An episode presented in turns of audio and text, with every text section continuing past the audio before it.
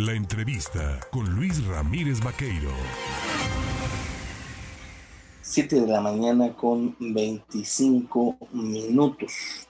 Oiga, mire usted, el Instituto Nacional Electoral ha lanzado pues una convocatoria, hay que decirlo, a la participación de personas eh, de, la comunidad, de las comunidades indígenas de nuestro estado eh, para pues eh, desarrollar lo que se denomina la autoadscripción para la postulación de candidaturas federales. Al hablar de este tema, yo le agradezco esta mañana al vocal ejecutivo de la Junta Local del Instituto Nacional Electoral en Veracruz, a Josué Cervantes Martínez, el tomarnos el teléfono. Mi querido Josué, ¿cómo estás? ¿Qué tal, querido Luis? Muy bien, muchísimas gracias. Un saludo a ti y a tu auditorio. Oye, de los 21 eh, distritos electorales que tiene el Estado, aproximadamente cuántos de estos distritos tienen presencia eh, netamente indígena y en donde se requiere precisamente levantar toda esta información para esto, este trabajo que se está haciendo. Claro que sí, querido Luis. Fíjate que mayoritariamente la, eh, esta población está no concentrada, pero eh, sobre todo radica en los distritos 02 con cabecera en Tanto Yuca, del norte del estado, eh, hacia el centro, la zona de las altas montañas, en, en Songolica, que es el distrito 18, y en el sur, principalmente en la región de Cozoleacá, que es el distrito 20 precisamente. Pero hay una dispersión interesante a lo largo y ancho de la entidad. Tenemos eh, más de 14 mil localidades en la entidad y en las cuales eh, más o menos unas 8 mil eh, tendríamos sin población indígena, pero el resto va desde una persona que vive en un casino disperso hasta localidades que tienen más de 6 mil personas indígenas radicando en, en esos lugares. Así es que eso hace pues un poco complejo concentrarles, ubicarles a todos ellos. Ahora bien, eh, esta convocatoria que se está realizando, pues entiendo que es resultado de, una, de un mandato no judicial de la Sala Superior del Tribunal Electoral del Poder Judicial de la Federación. ¿Por qué obedece esto? ¿Por qué hay que buscar material de autoadscripción? Sí, es correcto, querido Luis. Eh, fíjate que desde 2018 y posteriormente en 2021, el INE determinó que los partidos políticos estarían obligados a postular candidaturas indígenas para poder llevar su voz eh, al Congreso, principalmente al Congreso de la Unión.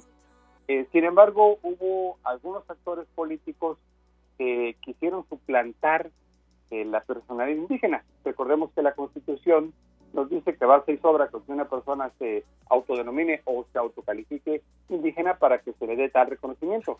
Sin embargo, cuando se trata de representar a personas, como en el caso de una candidatura, sobre todo si llega a ganar la elección, pues va a representar a terceros y entonces sí tiene que acreditarse un vínculo con la comunidad y se detectó que algunas personas pues no tenían precisamente ese vínculo a pesar de autodenominarse, eh, indígenas.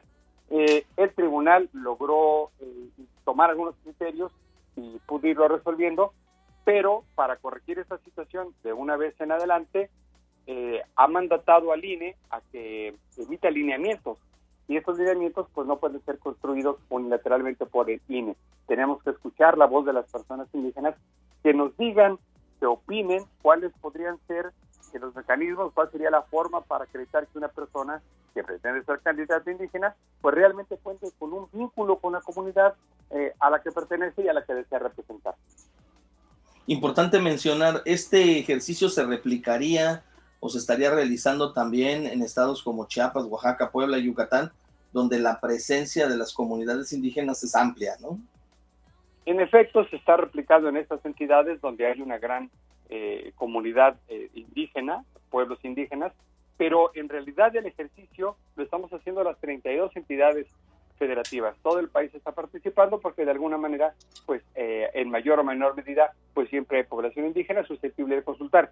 En el caso de esta consulta, el INE determinó que no solo se les consulte como pueblo y comunidad, sino que incluso se les consulte en lo personal. Entonces, una persona que se autoescribe indígena y quiera hacernos llegar su voz, pues también puede participar. Así es que por eso es que la, consulta es muy amplia, con, un eh, amplio margen o, espectro, para que todo el mundo pueda eh, opinar con el IFE, decirnos cuál sería la forma de, determinar quién sí les puede representar, o a quién reconoce como indígena, más allá si la persona gana o no la elección al final del día, a quién sí le reconoce porque si hay una, una identidad y evitar posibles fraudes a la ley. Ahora, esta consulta está conformada, entiendo, por diversas etapas. ¿Cuántas son y en qué momento se va a decir, pues concluyó tal etapa, inició la siguiente y aquí están las conclusiones, por ejemplo?